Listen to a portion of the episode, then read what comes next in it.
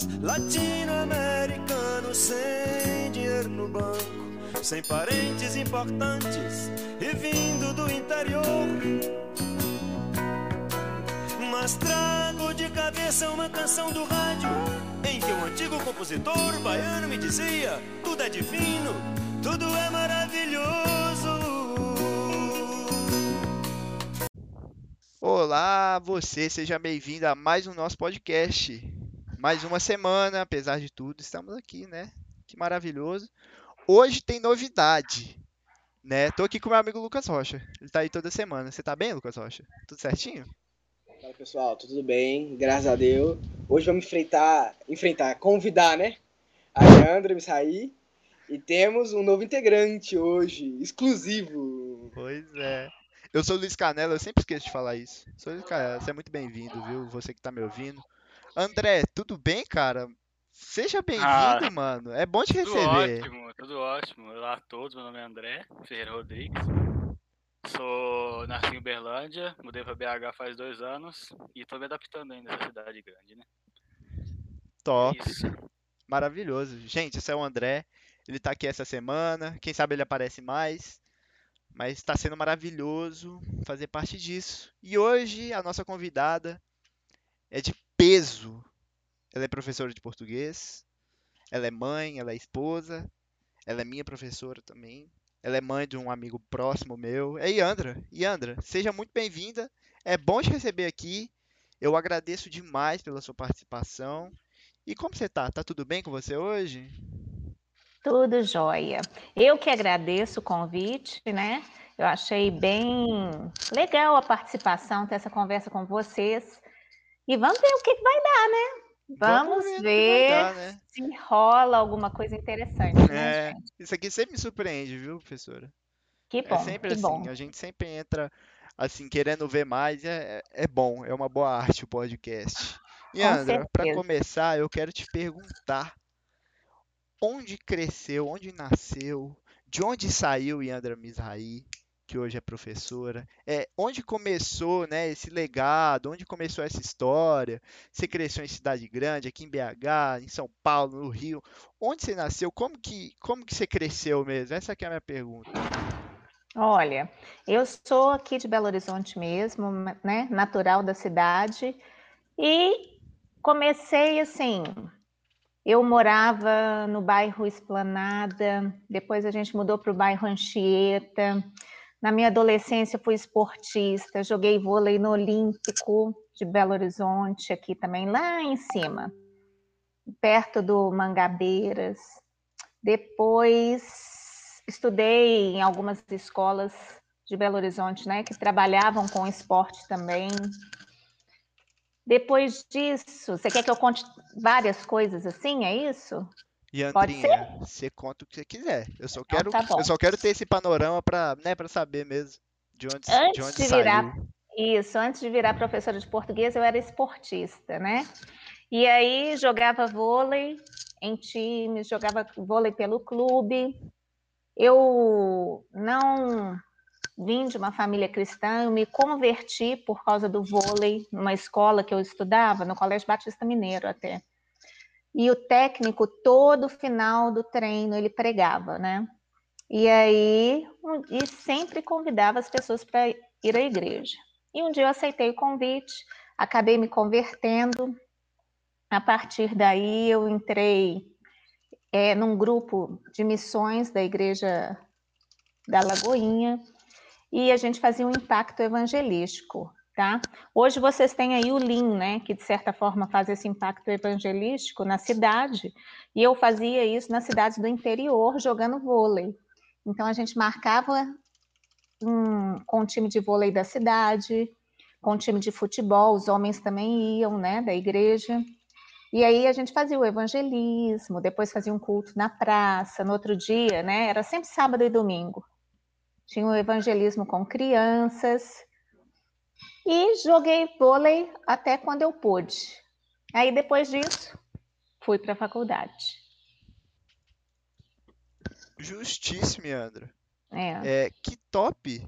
Que eu, eu É. sempre eu acho muito legal esse seu lado do vôlei, né? Que eu converso com o Davi, né? O próprio Davi Neto, o grande Davi Neto, um beijo, Davi Neto. Amo você. Eu converso sobre isso, a gente fala sobre isso. Você cresceu como esportista, né? Foi. E você tem, assim, histórias e algumas curiosidades, algumas coisas, assim, meio que diferentes que aconteceram, uma história que realmente está na sua cabeça, que você quer compartilhar sobre esse, esse tempo, né? A não ser essa parte do evangelismo, muito legal, né? Muito legal, foi muito legal a parte do evangelismo, mas tinha histórias, por exemplo, eu viajei muito, né? Quando eu estudava no Batista Mineiro, tinha um campeonato entre as escolas batistas do Brasil. Então, eu já fui para São Paulo, eu já fui para Porto Alegre. Ah, eu tenho uma história de Porto Alegre. Em Porto Alegre, nós ficamos no quartel, tá? Dormindo, né, nos alojamentos do quartel. E a gente tinha que tomar café da manhã, almoçar, né, todas as refeições no quartel. E aí, gente, é bem complicado, porque assim, é aquela comida que se faz para todo mundo, né? E aí a gente não gostou muito. A manteiga, o pão, né? Era aquela coisa meio exótica. Então, o que, que a gente fazia? A gente saía ia tomar café em padarias próximas, né? E tudo mais. Mas, assim, foi difícil. A gente passou um período em Porto Alegre sofrendo um pouquinho com a alimentação. E fora isso, somente mesmo, assim, as rixas, tinha certas rixas, né? Aquelas disputas entre os times, e o pessoal provocando, né, e tudo mais, mas a gente resolvia em quadra mesmo, nunca teve uma briga séria, não. Mas foi essa da alimentação que foi difícil. Interessante, né? Mas a gente até, né, chega a ouvir história, né, da, da comida do quartel e tudo mais. Mas a carreira foi vitoriosa, é. André, no vôlei? Teve muito momento foi. bom? Teve aprendizado? Ah, com certeza. Assim, a gente disputava o campeonato, eu disputei o campeonato mineiro, a gente não chegou a ser campeão, né? Dos períodos, porque o Minas era muito bom na época, mas a gente chegava em segundo.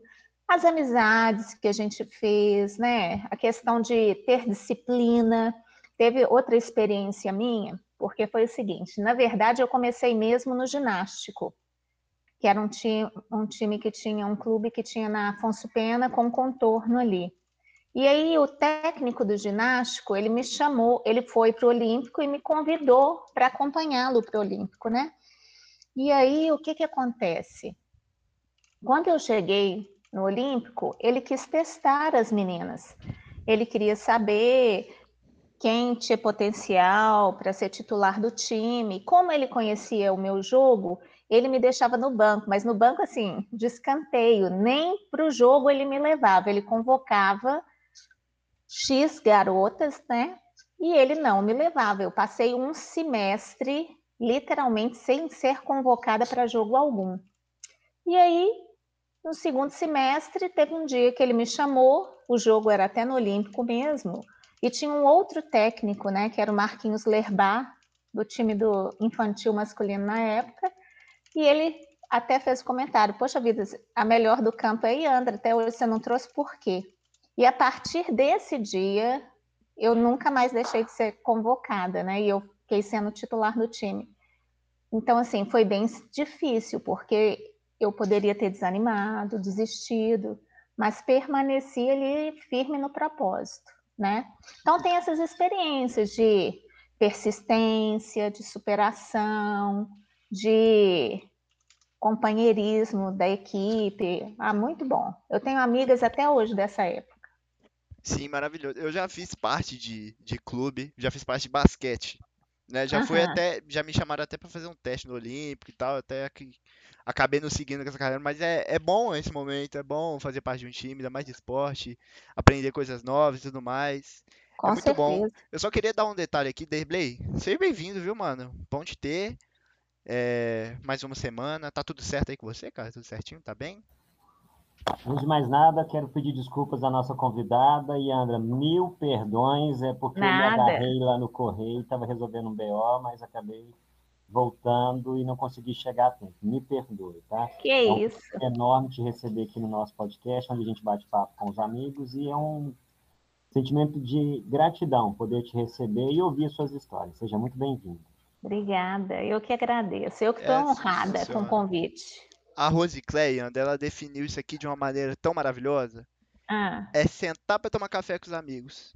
Isso Ou mesmo. sentar na beira da rua para conversar, o sol se pondo, vai chegando, vai saindo, vai entrando, e é assim que funciona. É sobre isso. André, você tinha uma pergunta, cara? Você pode ficar à vontade. Tenho. É, e André, eu quero saber como que foi a sua carreira no vôlei depois que você passou na faculdade? Se você conseguiu conciliar os dois você saiu do vôlei para focar somente na faculdade? Pois é, aí tem essas questões. Assim, como vocês me conhecem pessoalmente, eu não tenho muita altura, né?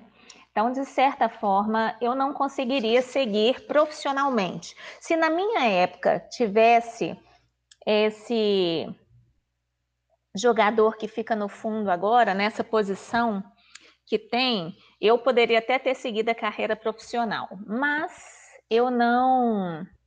Eu parei com a faculdade, ficou muito difícil, porque quando eu entrei na faculdade, eu trabalhava líbero, isso mesmo, a profissão de líbero. Você jogava de então, líbero, Leandro? Não, porque não tinha na minha época. Se ah. existisse na minha época a posição de líbero, provavelmente aquelas assim, não tentando, não exagerando, né? Mas eu acho que essa seria uma posição para mim por causa da minha altura, né? Mas aí eu tive que parar, então eu só jogava por diversão no clube, só jogava é, com os amigos vôlei e na época da faculdade eu trabalhava e estudava ao mesmo tempo. Então eu comecei a fazer faculdade no período da manhã e trabalhava no período da tarde. Então era inviável conseguir manter o ritmo dos treinos. Muito difícil. Entendi. Eu acho que até encaixa com uma pergunta que o, o Teixeira falou que ia fazer, que eu vou até ah. reproduzir, que ele falou que você já pensou em, em seguir a, a, carreira profissional e tudo mais. Mas você já pensou nisso, Yandra? Carreira do vôlei? É. Assim, desejar. Eu, é, como eu não tinha altura, eu não via perspectiva, né? Então eu não não vislumbrava isso. Se na minha época, igual eu disse, tivesse realmente a posição de líbero, sim, eu acho que sim. Eu gosto muito da, do, do esporte em si. No entanto, que no meu terceiro ano, os professores, muitos achavam que eu, eu iria para a área de educação física, mas não era o que eu queria, na verdade por causa dessa. Eu passei anos né, disputando campeonatos pela escola e tudo mais. Tinha as gincanas, então era peteca, handball, ping-pong. Então eu participava de tudo. Então as pessoas me viam como esportista.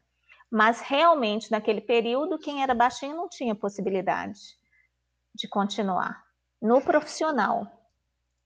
É, eu vejo até, o Yandra, ah. Não sei se combina e tal, mas minha mãe, não sei se você lembra da minha mãe, eu acho que ela lembra de você, talvez. Eu lembro da sua mãe. Lembra? Minha mãe, ela é professora de português, lecionou Aham. por 10 anos. E minha mãe também já tentou fazer ir para a área da, da, educação física. Acabou uhum. não dando certo e depois virou professora de português. E eu até te pergunto por curiosidade, você tentou ir para essa área e tudo mais? Chegou a, a fazer algum vestibular? Porque minha mãe até fez, né? Não, não fiz. Não fiz. Quando, na verdade, a área que eu, eu tinha decidido no terceiro ano, eu gostaria de fazer medicina. Era, essa era a minha vontade. Quando eu estava no terceiro ano, a minha vida mudou um pouco, porque logo no início do ano, em fevereiro do meu terceiro ano, meu pai faleceu. Ele teve um derrame em janeiro, passou um mês internado e no início de fevereiro, no início não, no finalzinho de fevereiro ele faleceu. Então, eu passei o ano inteiro é, né, com, sofrendo todas essas adaptações e tudo mais, e tentei vestibular no final do ano na UFMG para medicina. E aí, o que, que acontece? Não passei no primeiro vestibular. Na verdade, esse ano, a média do vestibular subiu, porque era uma média, por um exemplo, tinha 67 pontos para entrar para a medicina. É igual hoje vocês têm, né? Qual que é, é, o valor mínimo, a pontuação mínima do Enem? Hoje em dia, para se passar na UFMG, você tem que ter uma média de 800 pontos, né? na minha época eram 107 pontos, mas como, de certa forma, tiveram muitos candidatos, a média subiu. Então foi para 121 no ano que eu entrei, saiu de 107 para 121. E eu tinha ficado no meio termo, então eu fiquei com 114. Então eu não passei, né, nesse primeiro vestibular. E aí no outro ano, como meu pai tinha falecido, eu comecei a trabalhar. Então ficaria muito difícil, eu trabalhava o dia inteiro, né, nesse no ano seguinte. Então eu fiz cursinho e tudo mais, mas eu pensava que não daria mais para eu tentar medicina. E aí eu fiquei pensando que curso eu faria. Então eu decidi pelo caminho. Quando eu comecei, eu fiz a inscrição para letras para o meu curso, né? O que eu escolhi, eu fui por causa do inglês. Eu gostava de falar inglês. Eu falei assim, olha, uma coisa que eu gosto é de inglês. Então eu posso virar professora de inglês e tentei vestibular para letras e passei. Né? Então foi, de certa forma, foi esse percurso até chegar na faculdade de letras. Sim, legal. Eu gosto de ver isso. Às vezes a gente vê as histórias dos professores, né? A gente tem muita coisa assim, ah, queria fazer isso, queria fazer aquilo. E termina como professor e o professor, eu acho que isso se trata de propósito de uma maneira tão maravilhosa, porque eu acho que uma das coisas que mais influenciam na nossa história, na nossa caminhada, é o professor. É, eu, eu tenho, eu, eu valorizo muito isso. Para mim, é, quando a, a, se a minha vida um dia fizer sentido e eu conseguir atingir a vida do outro e tudo mais, e gravar um podcast com os alunos e tudo mais, isso para mim, isso seria muito legal, sabe? Mesmo é. se for um professor que infelizmente é uma profissão desvalorizada no Brasil, né? E é. mas o, o, a essência do professor é muito linda e é bom, é legal ver isso, né? É legal ver é. isso que essas histórias de curso e tudo mais. Eu acho que no final a gente acaba fazendo, né, o que é certo. É, com certeza. E eu acho assim, igual eu, eu entrei numa expectativa achando que eu ia fazer inglês, porque nesse, nesse período na federal, você só podia fazer uma língua. Tinha outra, a PUC, por um exemplo, você podia fazer português e inglês, na federal não. E aí eu queria fazer inglês, no meio do caminho me apaixonei pelo português e me formei em língua portuguesa. Agora, eu acho que em termos, igual falando para vocês, de profissão, a gente tem que fazer algo que a gente goste, né? Porque toda profissão, independente da profissão que seja, tem seus problemas, tem suas dificuldades, tem coisas assim que são difíceis da gente tolerar, mas se a gente ama o que a gente faz, né? A gente consegue superar todas essas adversidades. Hoje, se me perguntar se eu sou uma pessoa realizada profissionalmente, eu sou uma pessoa realizada profissionalmente, né? Eu amo o que eu faço. Infelizmente, nós somos remunerados da melhor forma possível, mas em termos de amar, né, sentir satisfação e acordar com desejo de ensinar e de trabalhar, isso é constante na minha vida, graças a Deus, né? Porque é triste, às vezes, você se deparar com profissionais que às vezes escolheram carreira X ou Y, que hoje eu vejo que é um dos problemas dessa escolha, né, que você tem que fazer. Às vezes você faz, você deseja um curso, mas sua nota dá para outro curso, né? Você não consegue passar no curso que você queria na federal e você acaba entrando em outra área que você nunca imaginou. E aí se frustra enquanto profissional, né? se desvia dos seus propósitos e dos seus caminhos porque não obteve a nota.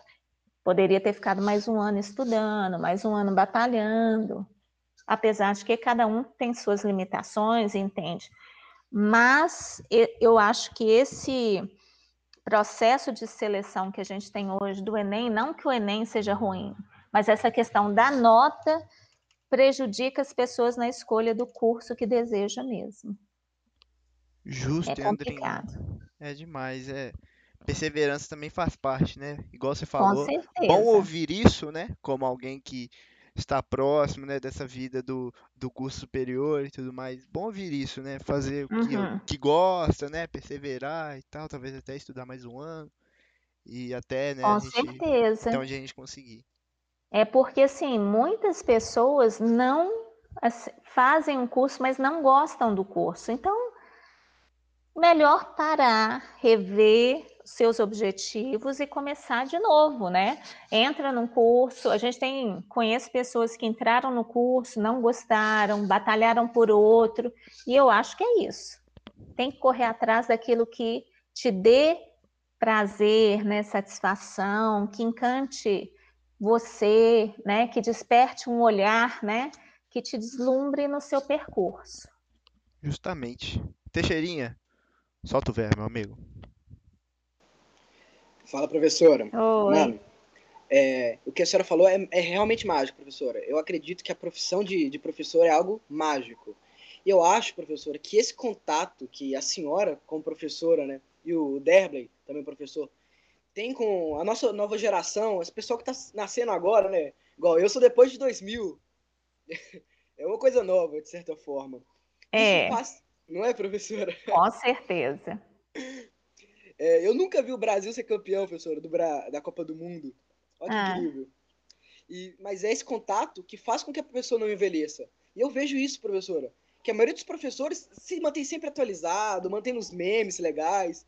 Mas justamente por esse contato, professora. E, e eu acredito, professora, e eu quero, como método de vida, como o Lebeck falou, eu vou estar realmente realizado quando eu tiver esse contato, professora. Igual a senhora está tendo, é, essa Aham. oportunidade. Que eu acredito que foi Deus que te, te levou, né, professora? A senhora estava um pouco indecisa e tudo mais. De ter esse contato com a nova geração e poder fazer parte disso. Eu te pergunto, Iandra, como é que é essa responsabilidade, de certa forma, de fazer parte da construção para essa nova geração, né? Do- do- dos novos políticos, dos novos empresários, de, é, ad- advogados. Como é que é isso? Olha, é uma responsabilidade enorme. Na hora que eu penso é, nisso, eu sinto um frio na barriga, né? Porque, poxa vida, olha só, eu tô, eu tenho que ser exemplo, eu tenho que incentivar, e a gente fica pensando, será que eu tenho condições de realmente, né, estimular essas pessoas, incentivá-los, de ser exemplo e e a gente sabe que a gente é falho, a gente sabe que a gente tem os defeitos, né? Mas a gente procura fazer o melhor, de certa forma. Mas eu vejo em mim essa questão, por exemplo, uma coisa que você falou legal, essa, de estar em contato com o público jovem, a gente precisa se adequar a esse tipo de público, porque se atualizar, entender do que eles falam, do que eles gostam.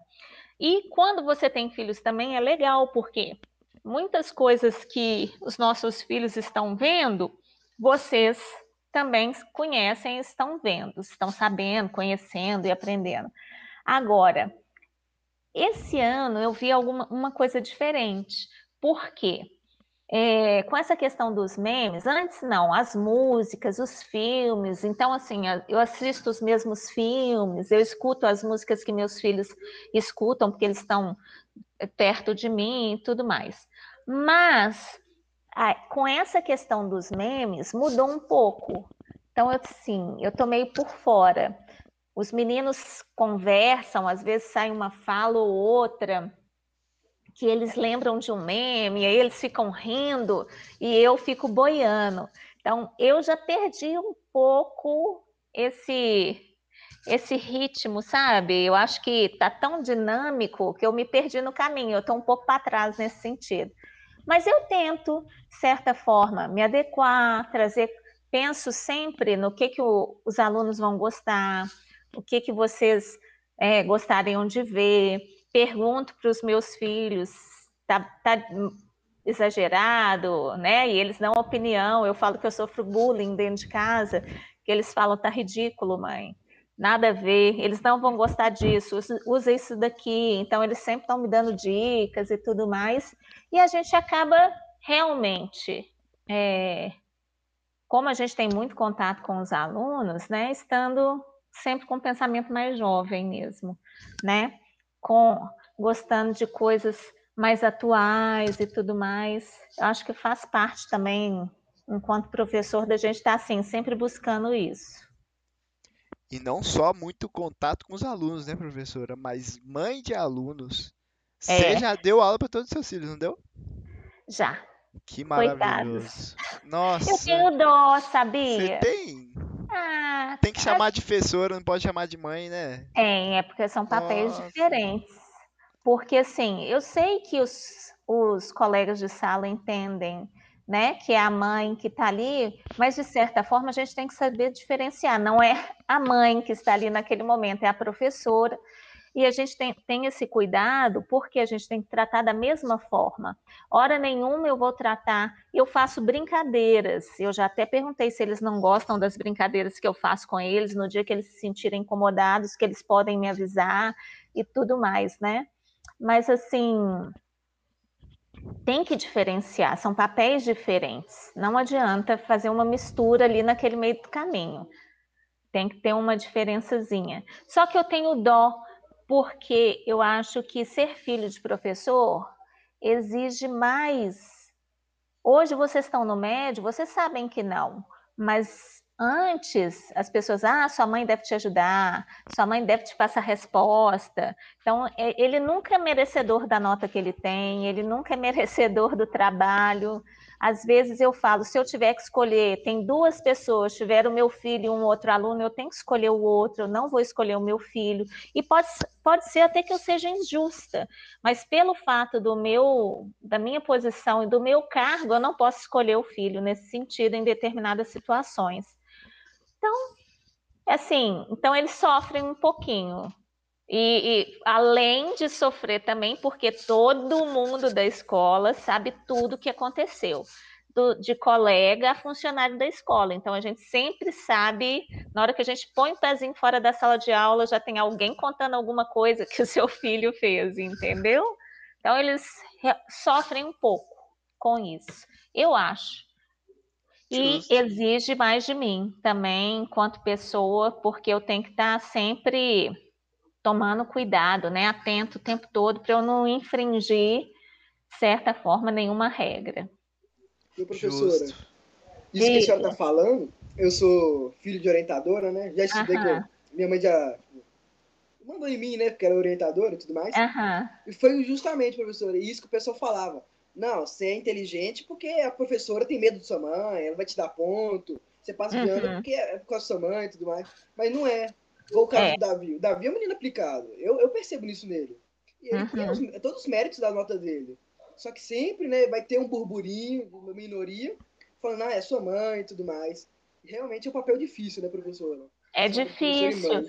É, e não só para mim, mas com, como para eles e para você também, saber se posicionar diante de tudo isso, né? Não deixar se atingir pelos comentários, é, por essas questões. Ah, teve uma situação que um, um, dos meus filhos, né, falava assim que às vezes até errava numa prova, para ninguém falou que ele tira, tirou uma nota X porque, de certa forma, ele era parente, entendeu?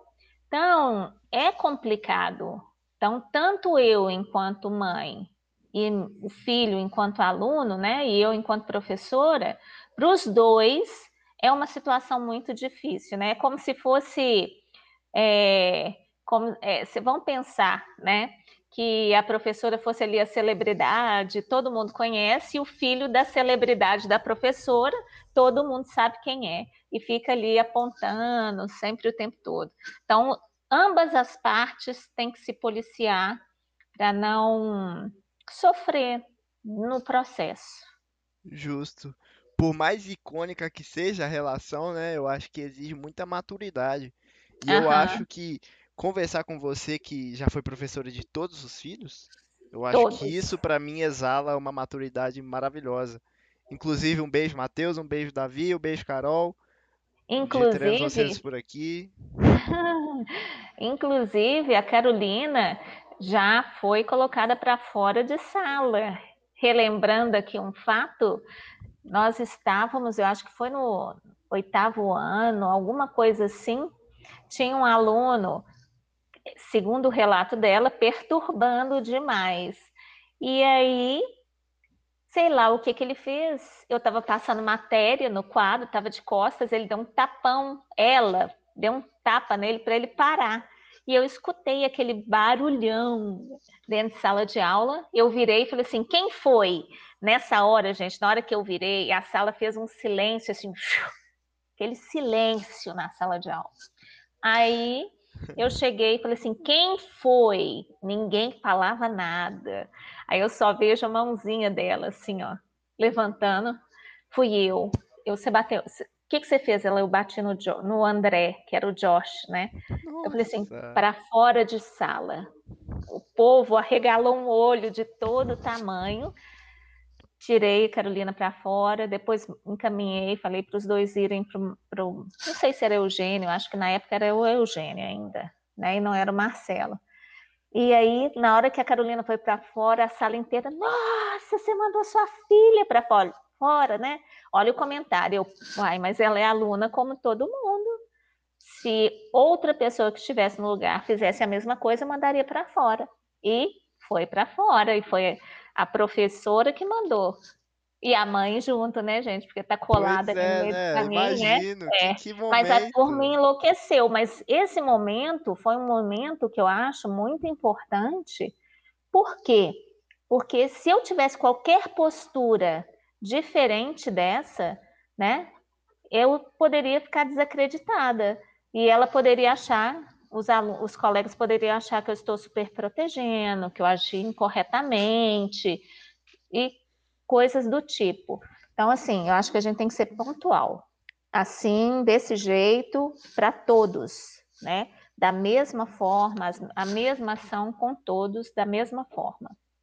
Pois é, tem, tem que ser fria, vamos dizer assim, né? Pelo menos um é. pouquinho o coração de mãe ainda fala um pouquinho, mas às vezes, né, tem que ser. Foi a, foi a única vez que teve que tirar algum filho de sala? Eu acho que sim.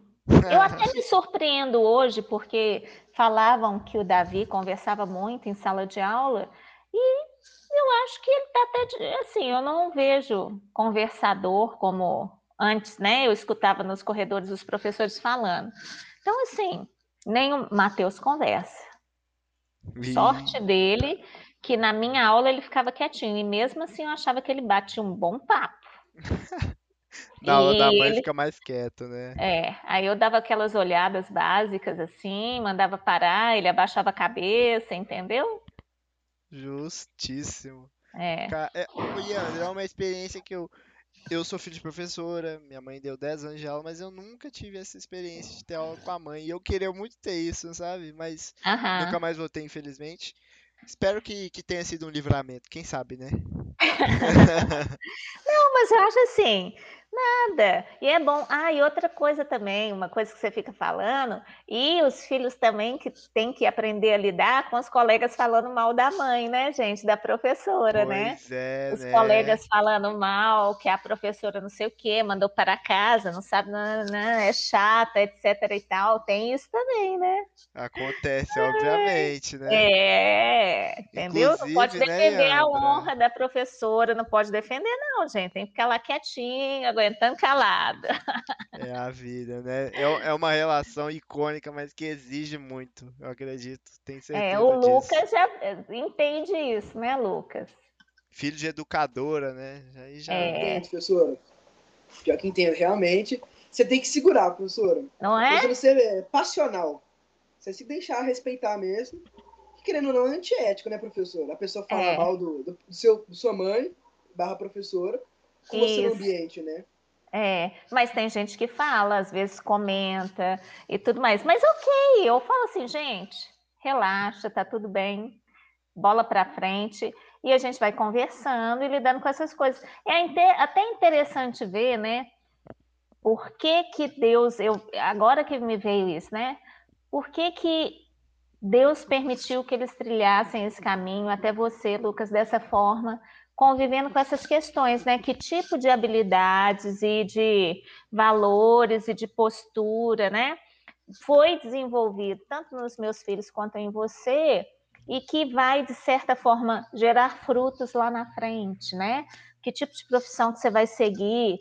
É interessante. Né? Deus deve ter um propósito para isso. Professora, eu acho ah. que talvez seja a habilidade de, de ter que escolher do próprio fruto. Tipo assim, ficar dependendo da mãe, no sentido de não, é de não ficar dependendo, mas mostrar pro pessoal eu realmente estudo. E tem que talvez se dedicar mais para realmente mostrar que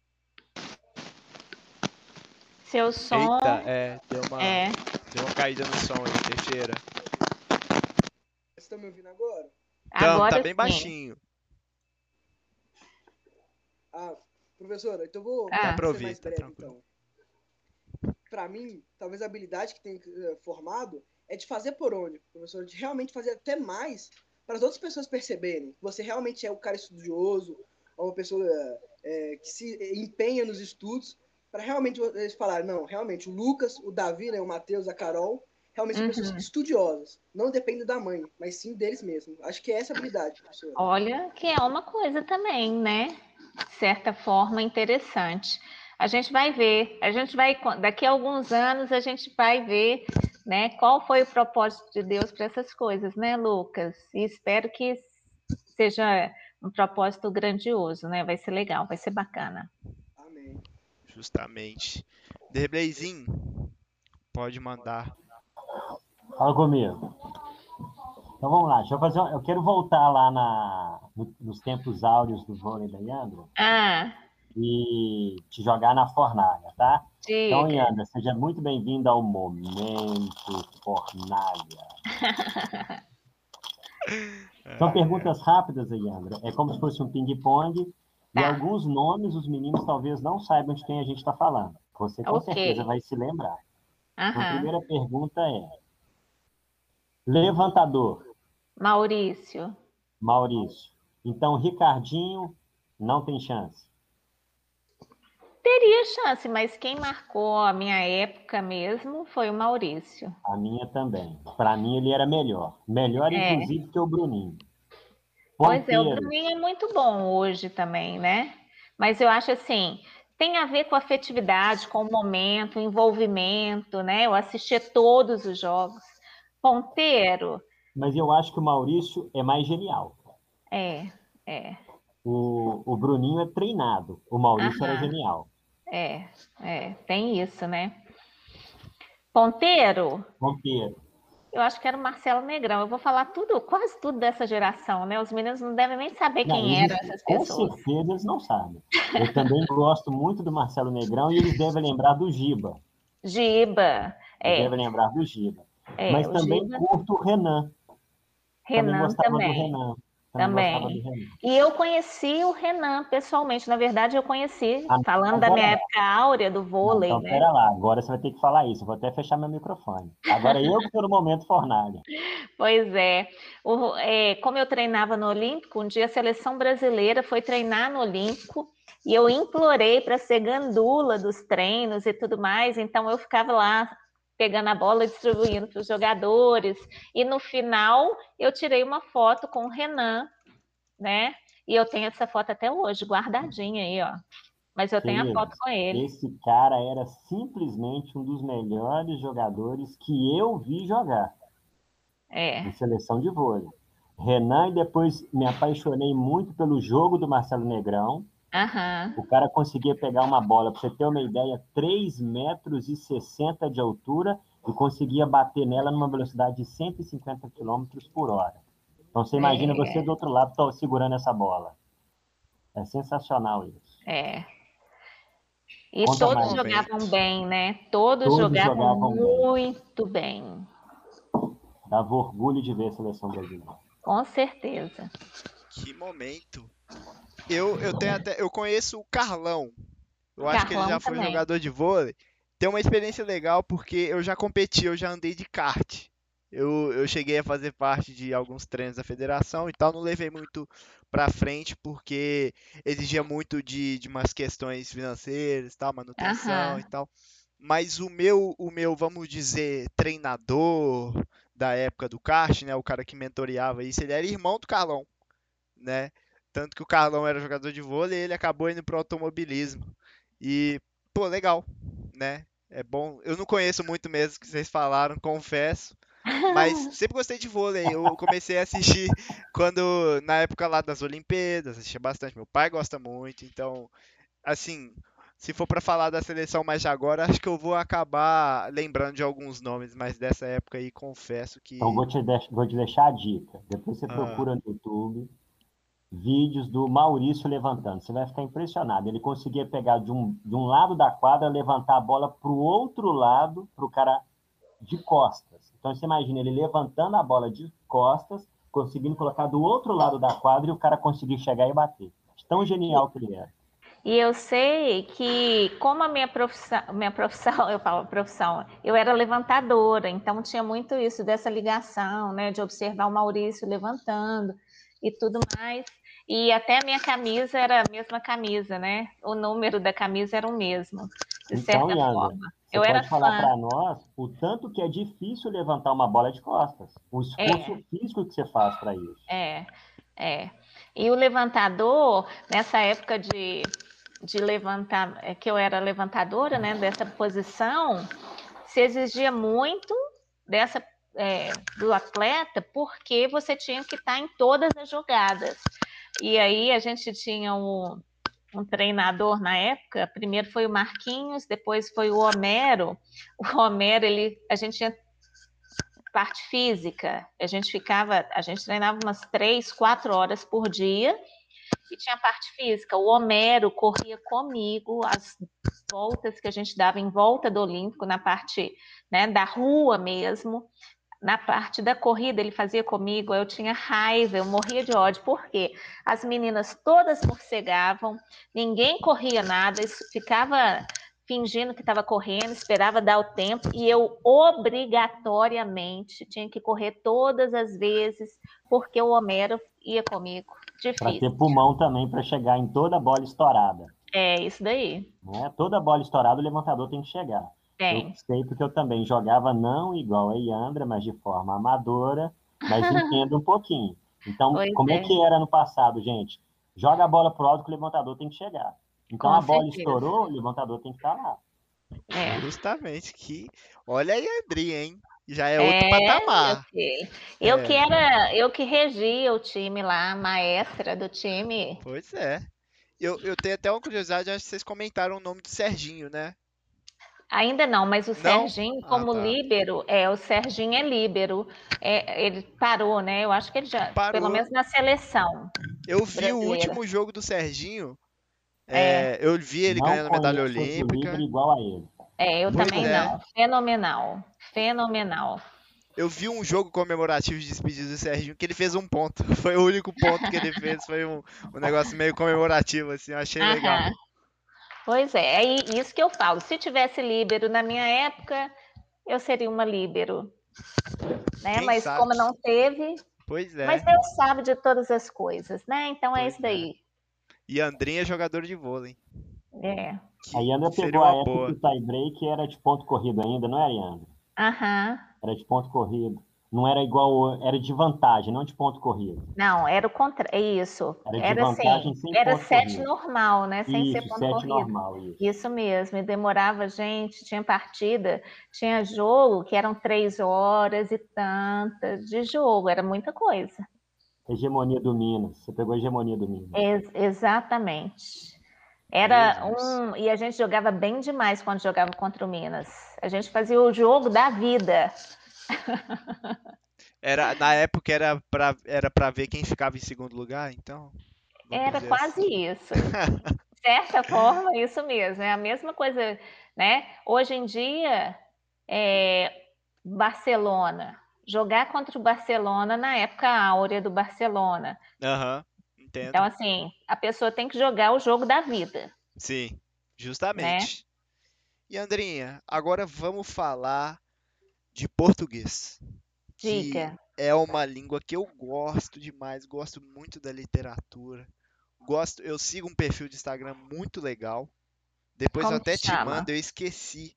É, Esqueci o nome dele, mas Ian é tão legal, ele tem tantas curiosidades sobre a língua portuguesa, sobre literatura, ele fala sobre regras do português, aham. isso, aquilo. E você, como boa professora de português, né, eu acho que é propriedade, tem propriedade para falar sobre. Eu gosto muito da gramática portuguesa, não sei. Portuguesa não, né? Portuguesa, sim, é o, é. jeito certo, porque portuguesa me lembra nacionalidade. Não, mas tá certo. Eu gosto muito da, da gramática da língua portuguesa. Você é formado em português, certo? Letras. Sim. Como começou? Cê, cê, onde você decidiu? Como foi os tempos de faculdade? Aham. Então, retomando lá, eu entrei para letras pensando no inglês. E no meio do caminho eu descobri uma matéria nova que eu nunca tinha ouvido falar, que era linguística. E eu me apaixonei pela linguística. E fui fazendo né, disciplinas nessa área e tudo mais, e resolvi seguir né, a língua portuguesa e me formar em língua portuguesa na universidade. Então, a matéria que determinou o meu caminho nessa área foi a linguística. E aí, é, foi bem legal, é, interessante, e eu gosto muito de ler, eu gosto muito de conhecer as coisas, eu gosto da língua portuguesa. Eu sou uma pessoa, eu gosto de estudar, eu sou uma pessoa que gosta de estudar. Todas as coisas, eu assim, fico muito satisfeita quando eu vou para algum lugar e aprendo algo novo. Estou sempre descobrindo coisas novas, então assim, eu gosto de estudar bastante. E língua portuguesa me atrai, determinados textos. Lógico que por ser professora de língua portuguesa não quer dizer que eu gosto de tudo. Tem coisas que não fazem parte do meu gosto.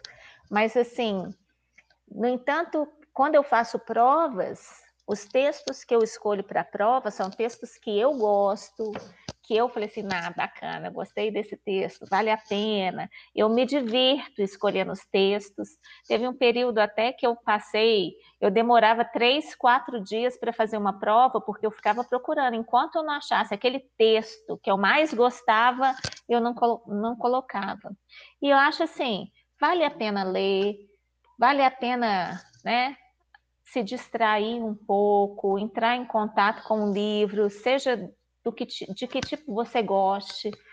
A literatura é, é, tem gente que eu lembro que um aluno falou assim: ah, lê igual tomar banho, né?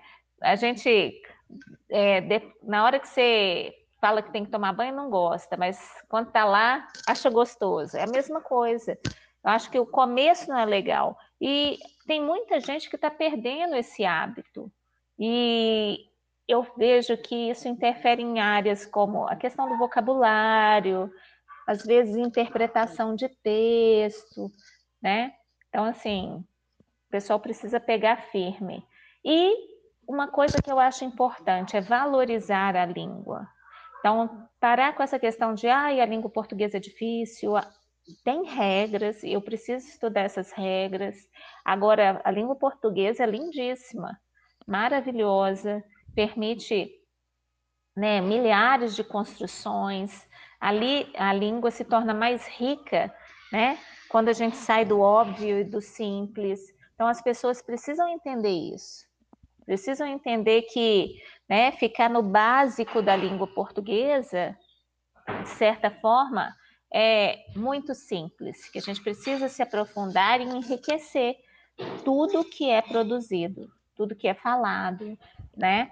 E até, por exemplo, hoje em dia, essa questão do podcast, né, que eu acho interessante também, que é um texto oral, e a gente conversando, mas como que se torna dinâmico e interessante quando as pessoas, de certa forma, buscam assuntos em comuns, trazem coisas novas, né, que envolvam as pessoas. Tudo isso é língua portuguesa. Eu sou fã, amo. Exato. E André, eu vou ter que achar essa página. Eu, eu sei, eu, eu sigo ela e tal, acompanho. Tem a página do Gabriel Lago, que eu gosto muito, que é o escritor. Tem o Matheus Araújo também, que eu acho que eles que estão por trás dessa página. Uhum. Eu vou te mandar tudo isso, porque pode você, como mandar. uma boa linguista que é, eu acho que você vai adorar. É tá, muito boa a página. Mandar. É muito boa a página, muito bem produzido o conteúdo. Uhum. A língua portuguesa é maravilhosa. E ela é dinâmica, né? Uhum. E é uma língua dinâmica, ela se adapta, permite novas construções, e é isso que a gente tem que focar. E nós temos que valorizar. Tá? E, é, e é uma pergunta. É, e é uma língua muito linda, né, de se ouvir. Eu Sim, acho. a gente, a gente vê muito isso, né? Muita gente que fala que aquela língua bonita, parece cantada, né? Do jeito assim, bem lírico. E, e André, é, é linda a produção da língua portuguesa. A gente tem tanta gente no Brasil como Carlos Drummond de Andrade, Machado de Assis, Cora Uhum. Coralina, e a gente vai para esse mar, porque é muita gente talentosa. É, e é uma diversidade de aham, pessoas e de regiões, cada um com sua cultura específica, trazendo, né, um ritmo diferente, uma produção diferente, enriquecedora. Eu acho que vale a pena. sim. E a literatura portugue- é, da língua portuguesa, né? A brasileira, vamos dizer assim, Aham. até a da América Latina, ela tem um, um, um caráter muito legal que eu gosto. Que é uma coisa que eu, eu já percebi, né? Que alguns estudos dizem, alguns estudiosos da língua, né? Alguns cientistas da língua portuguesa. É uma Uhum. literatura muito denunciadora. Uhum. Não só, não só, né, nas produções é, de textos, de poemas, mas também até na teologia, né?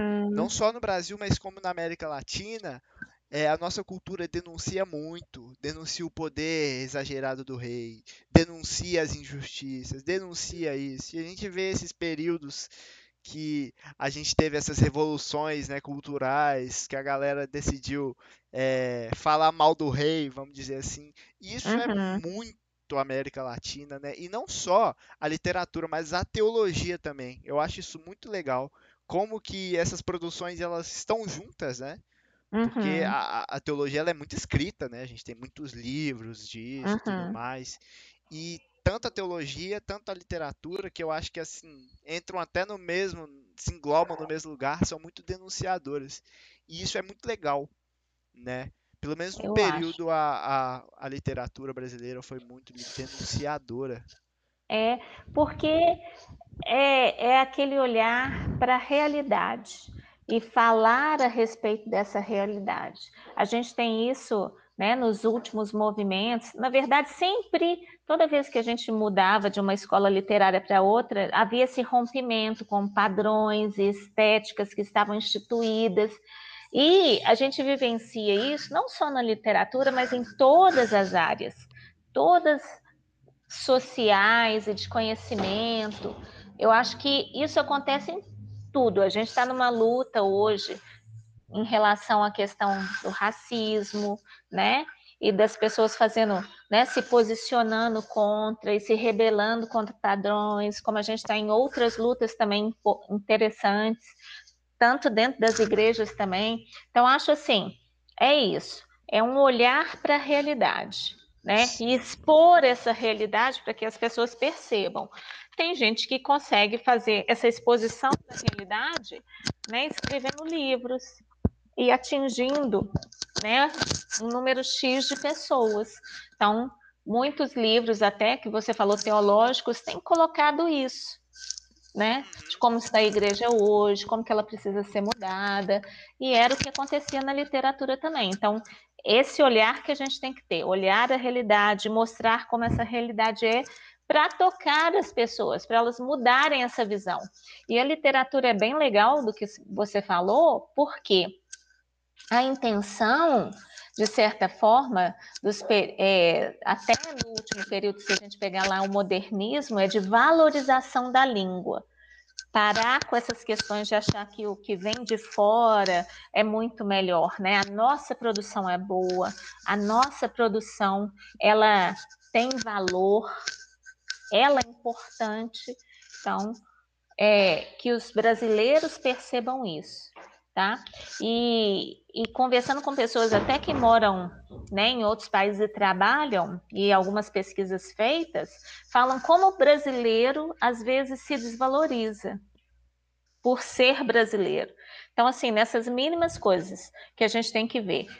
Eu sou, eu tenho valor, a minha língua tem valor, eu sei o que eu estou fazendo, né? e não se desvalorizar, porque a gente tem essa mania de fazer isso no nosso país em relação a várias coisas, e às vezes quando a gente sai, a gente tem essa postura também, de achar que a gente não tem valor. Justamente.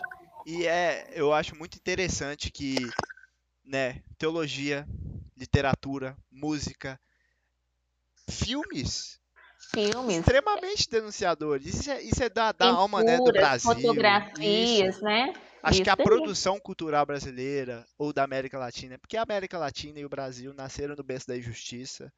Uhum, É, infelizmente a gente vive, né, nessa subjugado, né? E aham. às vezes a gente precisa de ser mais moder- modernista, de valorizar mais o nosso. e Isso aí, Porque isso a aí. gente nasceu nesse berço do colonialismo e tudo mais. É, mas a gente tem que ter um rompimento, Hum. né? justamente. Derblay, pode Opa. soltar o verbo, amigão.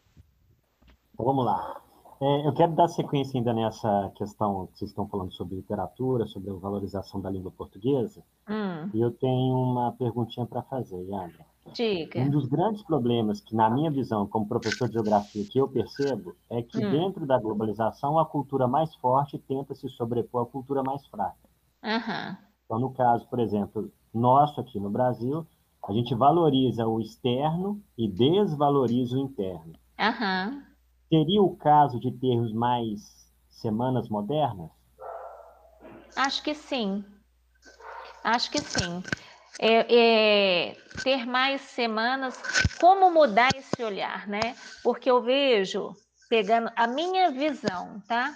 É, é, falta um pouco de identidade, de raiz nesse sentido. Então, as pessoas precisam entender a sua raiz.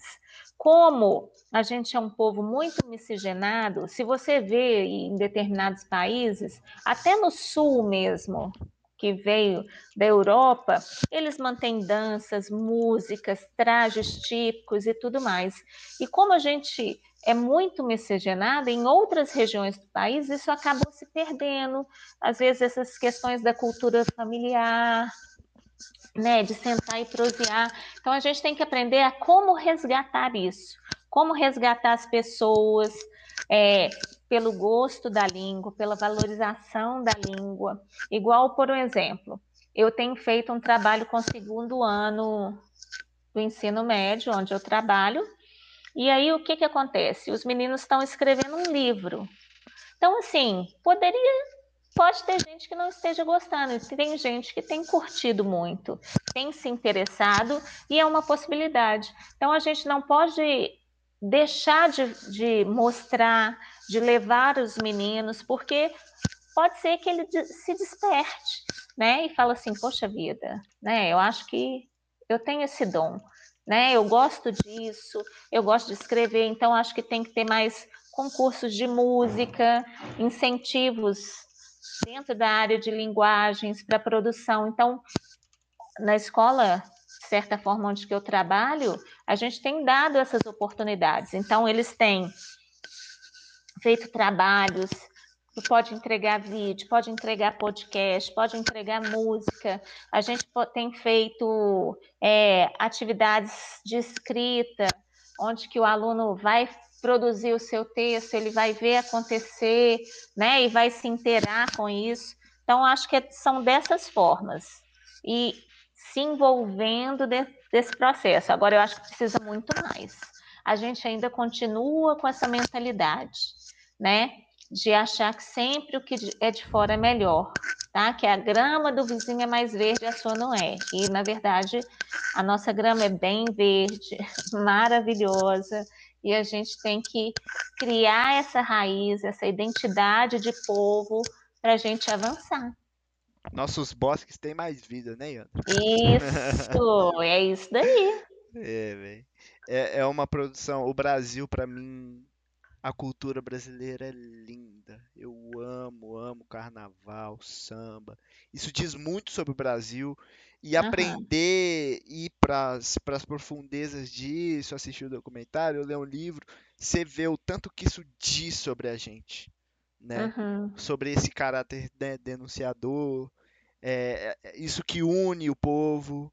É, é É. legal, eu gosto até de falar que há 100 anos atrás a gente passou pela mesma coisa que a gente está passando. A gente passou por uma pandemia, mas foi da, da gripe espanhola. Da gripe espanhola. E foi exatamente há 100 anos atrás, né?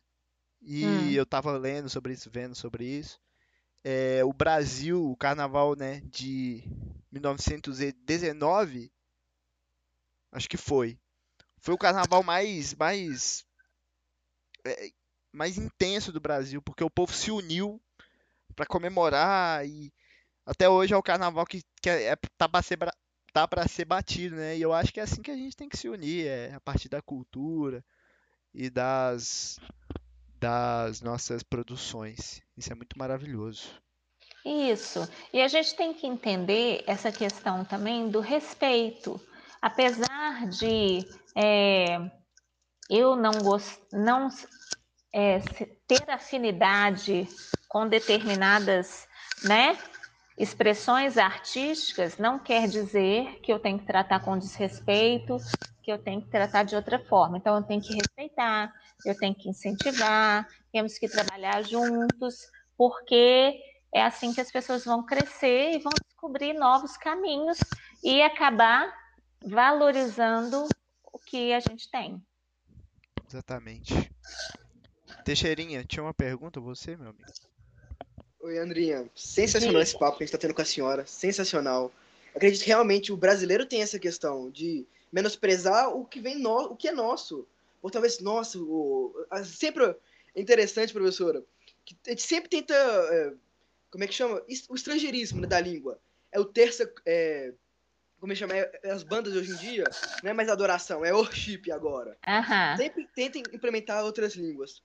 Professora, eu, como eu não estudo, né? Sou um estudante afinco, estudo com afinco, né? Uhum. Ah, português, como a senhora, apesar de nesses últimos dias eu estou tentando, tentando, pelo menos por semana, aprender umas cinco palavras novas do, do português, no sentido de para ter uma expressividade. Que eu acho uhum. que estudo da língua te dá uma expressividade sensacional. Talvez, professora, pelo mau uso da, da língua portuguesa, no sentido da, de ser simplório, sabe? A mesma coisa sempre, da, das palavras expressarem poucas, ter poucos significados, entende? Como, por exemplo, Carlos Dumont de Andrade. Uhum. As palavras que ele falava, você se emociona, professora. Eu, eu, uhum. assim, eu falo de mim. Lendo o poema dele, eu me emociono. Talvez não seja por causa disso, professora. Pelo mau uso da língua portuguesa ou pelo uso simplório, que tá na mesma mesmice, um falta de conhecimento do povo em usar a língua portuguesa, que afastou ele um pouco do disso, professora. É. Falando besteira. Não, eu entendo o que você disse. Eu acho assim que é, a gente não pode deixar que as nossas relações diárias, né, de, de rapidez de informação, de conversas, elas dominem é, a nossa vida. Então, eu acho que a gente tem que correr atrás, ler livros, ler poesias, é, a arte em si, né? a literatura, os textos é, que a gente encontra circulando na sociedade, eles podem, né? Eles são poéticos, não estou falando só de poesia, né? Mas apresentam uma linguagem figurada que nos encanta, cria novas possibilidades de interpretação. Realmente é muito chato às vezes você tentar falar algo, né, num sentido figurado, com uma outra interpretação, e o outro às vezes não percebe, é chato no sentido assim, tem dificuldade de entender, não tem essas percepções, e ele acaba perdendo a riqueza da língua. Então, acho que as pessoas precisam ser estimuladas, as, as pessoas precisam ser estimuladas a entender, né, mais a língua, a ler mais, mesmo pessoas mais simples, isso não importa. A gente tem lá o Patativa do Assaré, um representante do Nordeste maravilhoso, como a gente tem representantes aqui em Minas Gerais maravilhosos, e que eram pessoas simples. E não é a simplicidade que impede que a gente seja né, um escritor da língua, né, e um entendedor da língua de forma mais profunda. Então, assim, demanda muito da pessoa também. Né? Não adianta também só a escola, porque a gente fica sempre culpando, terceirizando as responsabilidades, falando que é o outro. Não, não adianta nada ter a gente ter riquezas e riquezas em relação à literatura e à arte e tudo em relação à língua portuguesa se a pessoa também não vai atrás. essa questão é pessoal. Então, começa com aquilo que te atrai, começa a investir, a ler, e porque tem pessoas que aprendem e correm atrás, né? São autodidatas aí e se despontam. Então, acho que tem que ler, tem que investir, tem que ler um jornal, tem que estar antenado com as coisas, tem que ler pelo menos um livro por mês que dá e sobra, a não ser que seja um livro de 400 páginas, né? Tudo bem, aí a gente deixa dois meses. Mas dá para ler pelo menos um livro por mês, né, gente? O mês inteiro. Então, desliga um pouquinho esses, eh, o computador, o jogo, né? celular, desconecta um pouco disso e investe nessas outras áreas, porque isso vai ser bom para você. Estar antenado, saber interpretar bem, ainda mais no mundo moderno de hoje, que é a questão do discurso e o uso da língua tem é, controlado mentes, tá? Tem levado as pessoas a ter determinados posicionamentos. E aí eu vou para um caminho X ou Y e as pessoas têm sido às vezes, né, manipuladas nesse contexto. Então eu tenho que evitar manipulação. Então eu ser uma pessoa muito básica na língua portuguesa permite às vezes que eu seja manipulada. Show. Que, Entendeu? Que visão, que abriu minha mente. Muito louco é. isso. E Ana, só de curiosidade, esse esse amor pela língua começou desde novinha, desde pequenininha, gostava de escrever, gostava de contar história, uma coisa assim? Sempre gostei assim de ler. Eu fui uma pessoa que sempre li, sempre busquei, a minha família sempre me incentivou e outras coisas também. Eu sempre fui ligada nessas questões de artes, né? Na minha época de igreja, na minha, o é, que que eu fazia? Eu fazia parte do grupo de teatro na hora, na época de, eu já fiz apresentações, inclusive na Getsemane de teatro. Então, assim, essa arte de me expressar, de é, gostar das palavras sempre fez parte da minha vida. Por isso que foi um caminho mesmo que eu segui, né? Então eu não fiz o curso que eu tinha proposto inicialmente, mas eu acho que era o curso que eu tinha que fazer, era esse mesmo nessa área, curso de letras. Que bom que se encontrou e hoje é minha professora. É. Pois Fico é, feliz e honrado aí. por isso. E Andrinha, vamos falar sobre aula. Uhum. Eu acho que aula nos últimos tempos está sendo meio com desespero e tudo mais. E André, eu queria te perguntar, como professora, é, qual que é o seu panorama sobre a, a escola na pandemia, é, sobre o que os alunos estão passando? Pelo menos para mim foi muito difícil, mas eu imagino que para o professor foi uma experiência muito maluca, né? começou do nada, foi do nada e tal. E eu te pergunto, é, como que foi esse panorama? Como está sendo essa essa experiência? Eu acho que isso ensinou pra gente, né? Eu acho que a gente descobriu ferramentas tão inovadoras. E eu te pergunto é, sobre esse panorama ao seu ver, sobre as aulas online, vamos dizer assim. Ok. É, realmente foi desafiador. No início, nós tivemos que correr atrás de nos inserir dentro desse mundo tecnológico, então foi meio estressante. E acho que muitas pessoas ficaram perdidas nesse caminho, muitas pessoas tiveram dificuldade, né? porque precisava ser uma coisa imediata e dependia individualmente, porque as próprias instituições não tinham condições de atender todas as demandas. Então, foi muito de um professor, do professor, e ele correr atrás do seu próprio desenvolvimento. E aí, eu achei legal no sentido. Eu acho difícil, vou pegando passo a passo. Eu acho esse momento é, de aula ensino remoto um período difícil, tá? Por várias questões. É, exige muito do profissional, né, do professor, ele tem que deixar a aula dele é, para aquele tempo corrido, né? Redondinha, perfeita, sem nada sair é, da, do seu controle, no sentido da questão da exposição, nós estamos expostos, né? Então, o tempo todo tem tanta gente olhando a nossa aula, então outras pessoas ao redor também estão nos vendo, e a preocupação de como isso chega nas casas, que a gente fica vendo. E a minha preocupação maior é, como vocês sabem que os meus filhos também estão no ensino remoto, eu tenho um laboratório dentro de casa. Então, a minha preocupação maior é como tem sido o aprendizado dos alunos. Então, eu vejo o quão distante é uma produção no ensino presencial de uma produção em ensino remoto. Muito distante. É, eu não sei se tem como consertar todo o prejuízo acadêmico que os alunos, de certa forma, tiveram, né? Então, assim, não tem como absorver né, e ter um rendimento igual ao de um ensino presencial, mesmo sendo de alunos mais velhos.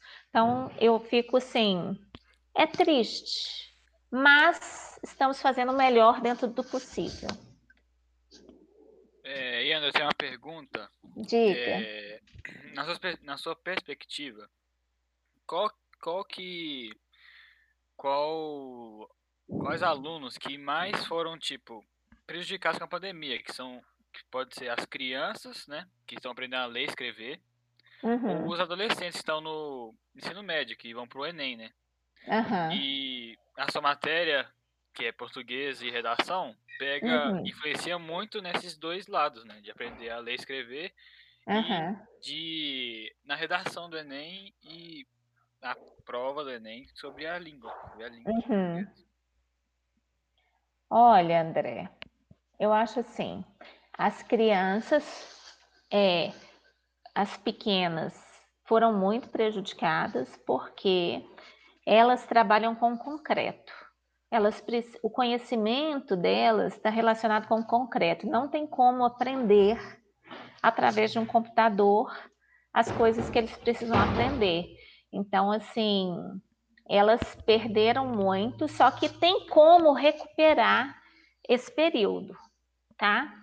Eu penso que, igual elas voltaram agora, estão estudando, elas estão obedecendo direitinho, as escolas se adaptaram, então, para eles as coisas estão caminhando.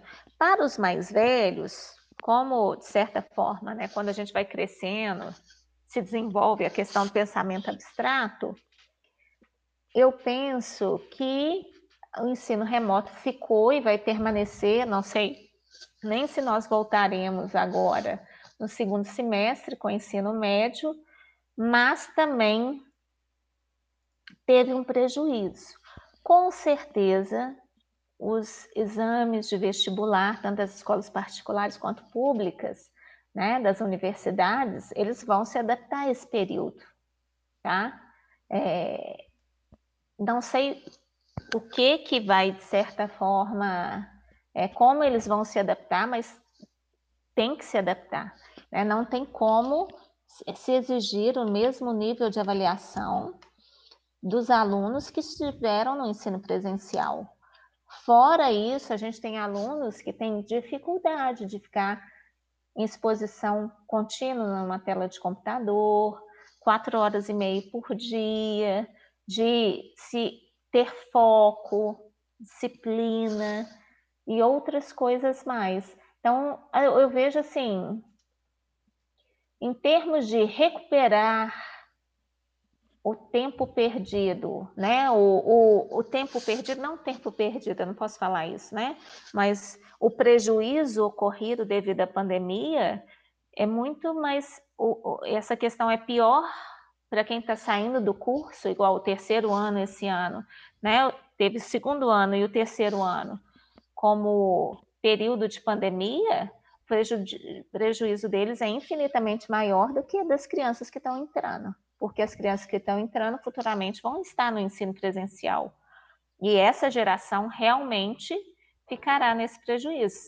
Vai sair com uma perda. Faz sentido. Infelizmente. E você até falou sobre essas, essas adaptações, né? Eu acho que foi uma, um senso comum, vamos dizer assim. É, muita gente imaginou que as notas de corte do Enem iriam até diminuir, né, para esse Enem. E eu cito até Carolina Misraí. Quer subir, sobe. É de bom tom? Não é de bom tom, Não né? é. É, mas a forma como eles fizeram, eles até modificaram depois, né? A forma, o cálculo lá feito, eles fizeram um cálculo, a nota de corte, de certa forma, subiu um pouco, mas depois teve uma reavaliação, né? Então é isso, eu acho que eles devem estar pensando nisso. Igual muitos alunos o ano passado de escolas públicas não tiveram ensino remoto, terminaram o ano, provavelmente foram aprovados, mas eles não tiveram o terceiro ano do ensino médio. Então, e aí, como que vai chegar? Tem conteúdos que são vistos apenas no terceiro ano do ensino médio, não são revisionais e elas vão ficar no prejuízo.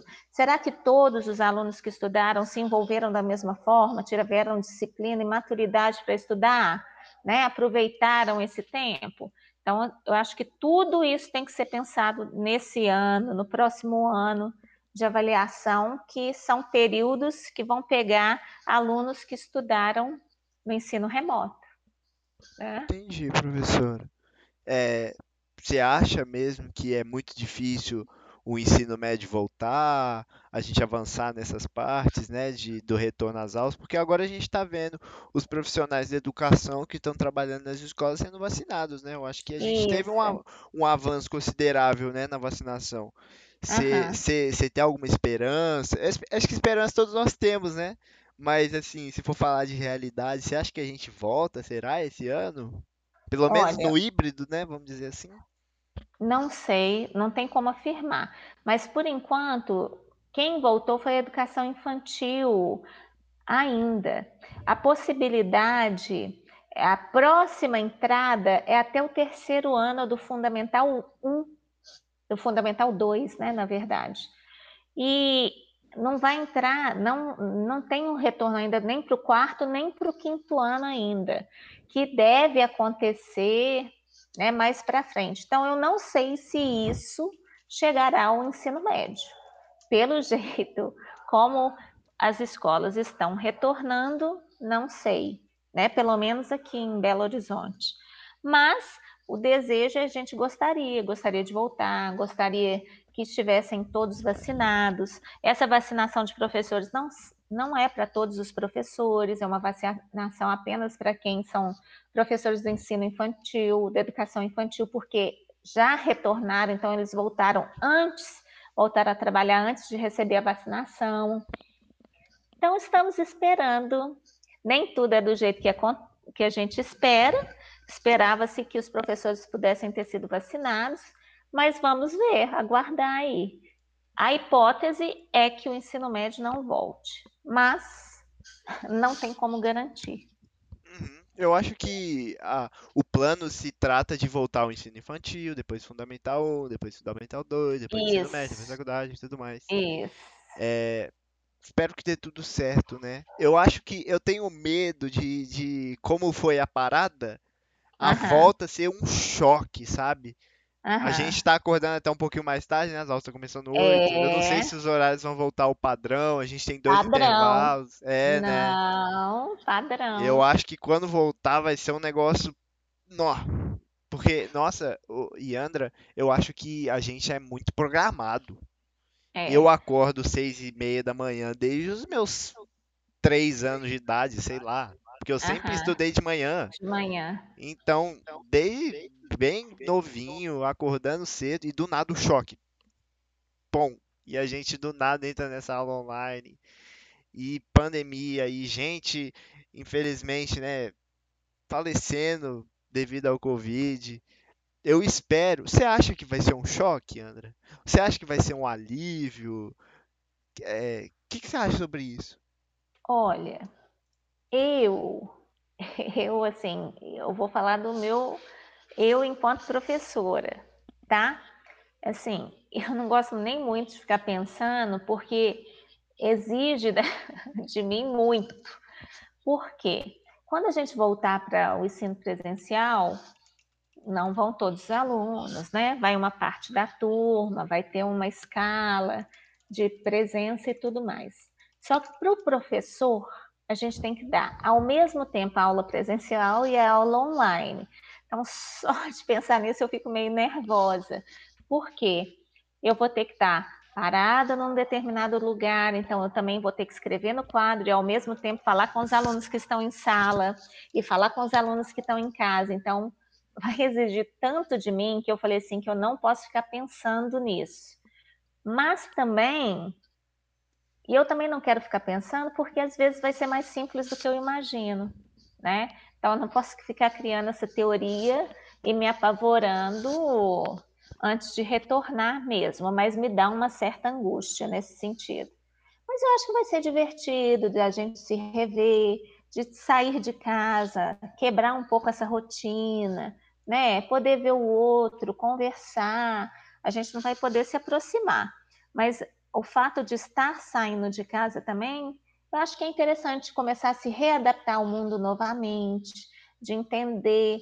Um dia desses eu saí, estava num lugar que estava muito cheio, então eu me senti bem incomodada e tudo mais, mas futuramente a gente vai passar por isso, né? Então acho assim que é uma nova, é uma readaptação, né? A nossa nova vida e tudo mais, que é importante. Vamos ver o que, que vai dar, né? Às vezes pode ser que tenha alunos que não consigam voltar porque por essa preocupação de, da vacina, tem, foi vacinado, não foi vacinado, né? Está num ambiente com mais pessoas. Eu acho que cada um vai reagir dessa de uma forma e não tem como determinar as coisas. A gente só vai saber né, como fazer realmente, fazer da melhor forma quando a gente retornar e tiver na prática Lógico que todos os cuidados vão ser tomados, mas na prática a gente vai dimensionar realmente como que vai ser. Justo. Enquanto isso, a gente vai levando, né? O que a gente tem, vivendo agora. É. Fazendo nossas aulas interativas, os carros da vida, assistindo Isso. filme, Filme. fazendo podcast, e daí vai, né? Mas, a- Mas eu acho que a gente cresceu muito nessa pandemia. Sim. Olha o tanto, eu acho assim, pontos positivos, nós temos muitos pontos positivos. Infelizmente, a gente tem as perdas, né? A situação de estar dentro de casa em quarentena e tudo, não podendo sair, não, ver- não podendo ver pessoas, né? Famili- determinados familiares por causa de exposição, mas tem muita coisa enriquecedora, muita, muita Uhum. mesmo. A gente descobriu uma plataforma maravilhosa, era isso que eu ia falar. É, nossa, a gente tem outra, outra, outro método que pode ser usado, né? O, o Classroom, né? Eu acho que espero que ele nunca seja abolido. É muito legal essa plataforma, né? A Pois gente pode, é. Eu acho que agora a gente entrou na era tecnológica realmente. pois é, né? Foi um, foi um baque, né? E espero que, como foi no, na última pandemia, né? Que aconteceu alguns anos atrás, né? Há uma, há um Uhum. século atrás. Espero que a gente saia cheio de força e de energia, né? Pra gente Com aprender, pra certeza. gente se unir e crescer como sociedade, né, Com certeza. E e a gente está precisando mesmo, porque assim, a tecnologia está evoluindo e às vezes o homem está ficando para trás, né? Pois é. Então a gente precisa melhorar algumas questões, né? Em relação ao ser humano aí, avançar bastante. Exato. Professora, uma coisa que minha mãe fala muito é da, do conselho de classe. Que ela falava, gente, ô Lucas, eu tinha que ficar depois da aula lá, ficar não sei quantas horas, acho que era duas horas, né? Fazendo conselho de classe. Hoje pode ser pela internet, pelo Google Meet. E minha mãe, Isso assim, mesmo. então a gente tá sentindo as diferenças já. Igual o, o Class que, que vocês falaram aí, já é um exemplo. Essas coisas assim, não vai precisar ter tanto encontro pessoal, né? Além das questões de higiene, né, gente? Que nem, nem comenta. Mas eu achei Não, muito legal, professora. Eu também acho, a gente percebeu, né, que tem como fazer esses trabalhos, como que é legal também ser conectado, igual eu conheço uma pessoa que hoje dá aula de in- inglês para uma empresa e a aula é online, tem gente do Nordeste, do Norte, do Sul, né? Então, assim, essas possibilidades de estar conectados com pessoas de todas as regiões é muito legal. A questão de todo mundo na sala de aula, independente, cada um na sua casa também é muito legal, né? E outra coisa, você falou a questão de higiene, Lucas, como a gente era descuidado, impressionante, eu fico impressionada. Por um exemplo, quando eu vou ao supermercado, eu tenho que ficar abrindo a sacola para colocar os produtos e eu tenho uma certa dificuldade de conseguir abrir. Ou então vai na padaria, tem que pegar aquela luvinha, né? Eu tenho que ficar um bom tempo lá esfregando para conseguir abrir, para enfiar minha mão, né? Na luvinha lá e tudo mais.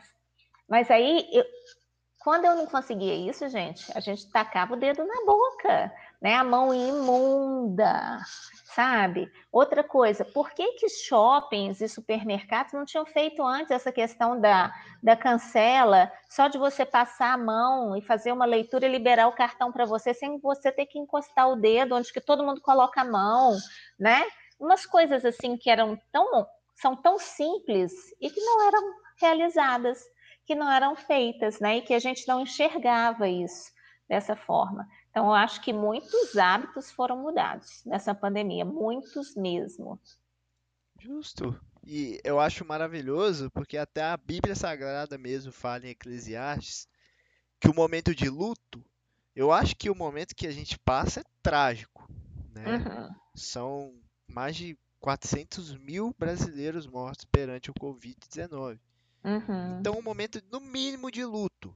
Uhum. Mas a Bíblia fala que esse luto traz reflexão. E é. essa reflexão faz a gente pensar no que podia ter ser feito diferente. E eu espero muito e eu tenho certeza que a gente vai sair melhor e ah, mais com, com a mente mais com mais aprendizado depois dessa com pandemia. Com certeza, com certeza, com certeza, né? E é isso, e a gente tem que apre aprender nas dificuldades, né? Nessas nesses momentos. Transformar a nossa mente, né? renovar a nossa mente. E que impacto essa pandemia trouxe para a renovação né? da nossa mente? Eu acho que é importantíssimo. E aqui em frente de casa tem uma árvore muito. Você estava falando isso, hoje eu olhei para a árvore e pensei nisso, né? Tem uma árvore muito bonita e ela é linda, ela floresce, estava toda linda. Chega no período do outono, gente, ela perde todas as folhas, é como se ela tivesse seca, né? Seca, seca, seca, não tem folha, caiu tudo. E aí eu fico pensando, poxa vida, daqui a pouco vem a primavera, né? E ela vai florescer e ficar linda e maravilhosa de novo. E, e às vezes a gente precisa passar pelos desertos e esses momentos, né? Para depois vir com florescer de uma forma diferente, né? Ter uma, uma vida diferente. E eu acho que a pandemia vai trazer isso para a gente: aprendizado, reflexões, transformação né, e renovação da mente, que eu acho que é esse propósito de Deus para a gente. Professora, eu acho que justamente como vocês estão falando, nesse momento de crise que a gente cresce, a, gente, a questão do higiene, professora, se a gente não tivesse passado por uma pandemia, até hoje a gente colocaria a mão na, no supermercado, por exemplo, para abrir a sacola, a mão Isso. na boca, né, para abrir a sacola, ou chegaria de casa, comeria alguma coisa na rua é, mesmo. Sem lavar a mão. Coisa simples.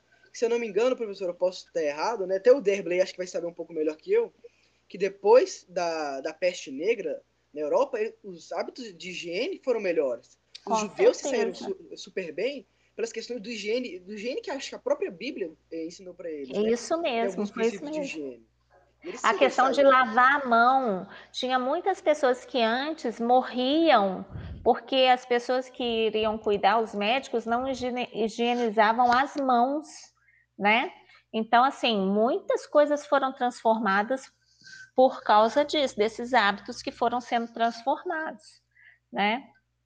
Oi, pensando, hoje, professora, é até uma coisa nojenta, né? Se você vai fazer uma cirurgia, operar um cara com a mão suja. Tipo assim. É, não, não tem nada a ver, né? Hoje usa-se uhum. luva, a pessoa lava a mão, toma todos os cuidados, o ambiente tem que estar tá limpo, né? E aí a gente vai vendo é, o progresso do homem, né? Mas mesmo a gente falando, igual eu tô falando, Parece que o mundo está avançando. E a gente abrindo a sacolinha e colocando o dedo na boca, você está entendendo? Que progresso é esse, gente? Verdade. Né? Que coisa mais arcaica. E outras coisas também que a gente é, não fazia, né? Por exemplo, é, agora eles colocaram no caixa do supermercado esse, esse negocinho transparente, um plástico, né? Um, uma paredezinha transparente. Por que, que não tinha antes, né? Realmente a gente fica falando um soltando baforada no outro, né? E tudo mais. Podia ter isso. Então, coisas que a gente via que a gente não fazia, mas que já poderia ter pensado, né? Eu acho que não precisa ter álcool gel em tudo quando essa pandemia acabar, né? Uhum. Não precisa ter tudo isso, mas algumas coisas a gente tem que estar mais atento. Professora, a questão da aula online, talvez algumas reuniões presenciais, ser tudo presencial como era antes, como no próprio caso que eu disse, do conselho de classe, hoje pode ser online. Pode a gente ser. vendo, professora, o, quanto que o mundo está avançado é uma coisa arcaica. Todas as é. reuniões serem presenciais é uma coisa arcaica, querendo ou não. É. É isso mesmo. É e, e até essa questão das empresas analisarem que existe uma produção, né, em relação ao trabalho, e esse trabalho online também é produtivo, que ninguém está enrolando, né? Então, assim, você vê que todos estão ali trabalhando e alcançando aqueles objetivos da mesma forma. Então, acho assim, todo mundo vai repensar. Tem empresas, eu tenho uma prima que, de certa forma, trabalha numa empresa que eles falaram, né? Você quer voltar presencial ou continuar no remoto? Aí ela falou assim: eu quero continuar é, em home office. Aí a empresa mandou tudo para casa, porque eles perceberam que, de certa forma, economia, eu, é, economiza, né? Eu estava lendo, foi o ano passado que eu li, né? Falando assim, o tanto de dinheiro que o governo economizou por causa do trabalho home office xerox, água, luz, né? Aí falando quanto isso em termos de valores, hoje eu não lembro mais desses valores, eles economizaram. Então o impacto da economia foi tão grande que eles certamente vão mudar o posicionamento deles em relação ao trabalho home office. Professora, e é uma liberdade geográfica que o trabalho online te dá. Por Isso exemplo, mesmo. minha mãe, a gente, a gente viajou nesse final do ano, ela estava fazendo umas reuniões do, do pai e tudo mais, Lá, tipo, fora aqui de BH, fora aqui de casa. Uhum. Eu tenho um, um, amigo meu que dá aula de inglês. Ele, ele é hiperativo e tudo mais, aí ele acorda cedão, professora. Ele acorda, tipo, 4 horas da manhã, todo dia. Ele fala que antes de ir pro trabalho dele, ele atendia duas, duas ou três pessoas pra, de aula de inglês particular da casa dele. Uh, online, né? As pessoas lá do Nordeste, uma, acho que da, da Argentina, algo do tipo, da casa dele assim, uma liberdade geográfica e de horário, querendo ou não, que é, é arcaica, professora, se a gente for ver o, o, modo que a gente vivia antes da pandemia, né? Muito legal perceber essa diferença. É, aí eu falo que é isso, né? Que agora realmente a gente entendeu o que, que é a era tecnológica, né? E agora que a gente está realmente dimensionando do poder de alcance dessa tecnologia. Que antes a gente estava inserido, mas ela não fazia parte realmente da nossa vida diária, efetivamente da nossa produção, né? Então estava mais no celular, no videogame, tudo. Agora não, né? Expandiu para todas as áreas. E como isso, de certa forma, é, é, foi nos beneficiou, né, em muitas questões. Com certeza, a gente não vai abandonar determinadas ferramentas que a gente usa na escola. Algumas aulas vão ser ainda né, via ensino remoto. Vocês, vocês não terão que ficar 24 horas, 24, quase isso, né, gente? Se a gente pensar o dia inteiro na escola, e, e, pode ser que algumas aulas do período da tarde, seja do período da manhã, vocês estejam em casa assistindo a aula. Então, isso realmente revolucionou tanto o meio educacional quanto as outras áreas que a gente tem na sociedade, né? Exato. E Andrinha, infelizmente nosso tempo acabou. Mas foi uma honra. Foi muito bom, Yandra Eu agradeço demais a sua participação e que para as próximas a gente vem aqui debater um assunto, quem sabe outro, outro episódio. E Andrinha, eu agradeço mesmo você pela sua participação. Você é uma referência. É, como, como eu disse no começo, eu gosto muito de professor, gosto mesmo, faz parte da vida. E eu agradeço, viu? E Andrinha, até Olha, a próxima. Eu que agradeço, gente. Me senti muito honrada, né? É, muito, estou muito feliz de ter sido chamado por vocês. Eu acho assim que de certa forma é uma parceria. É, é isso que vocês têm que enxergar na gente, que a gente está com vocês, né? Nós somos coparticipantes com vocês do, do percurso. Eu espero realmente que eu esteja ajudando nessa caminhada, tá bom? Então pode chamar mais vezes que a gente está aí para qualquer coisa, tá bom? Com certeza. Obrigado mesmo, Andrinha. Lucão, mais uma semana, mano. Obrigado pela sua companhia de novo. Se despeça aí dos nossos amigos ouvintes. Professora, incrível nosso papo hoje. Incrível. É como o Luiz Eduardo disse agora mais cedo né, no nosso podcast, é abriu nossa mente. Pelo menos a minha, eu posso falar, como a do Luiz Eduardo.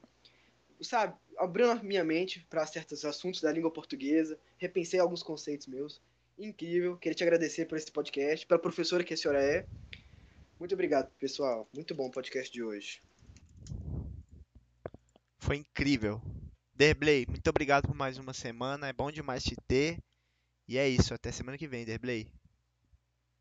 Quero agradecer também com todas as próclises, mesóclises e ênclises do, do substantivo feminino gratidão. Só tenho isso para dizer nesse momento. Sou grato a fazer parte do projeto e ter a oportunidade de ouvir tudo que a Yandri falou para nós sobre a língua portuguesa e a sua riqueza.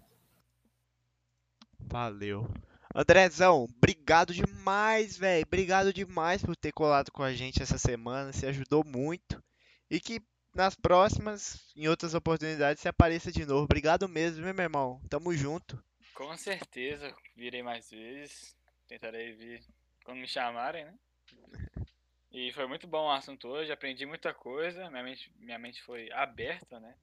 Tanto assunto é, bom, foi gratificante ouvir isso. E achei muito interessante essa conversa. Tamo junto, André. Valeu demais.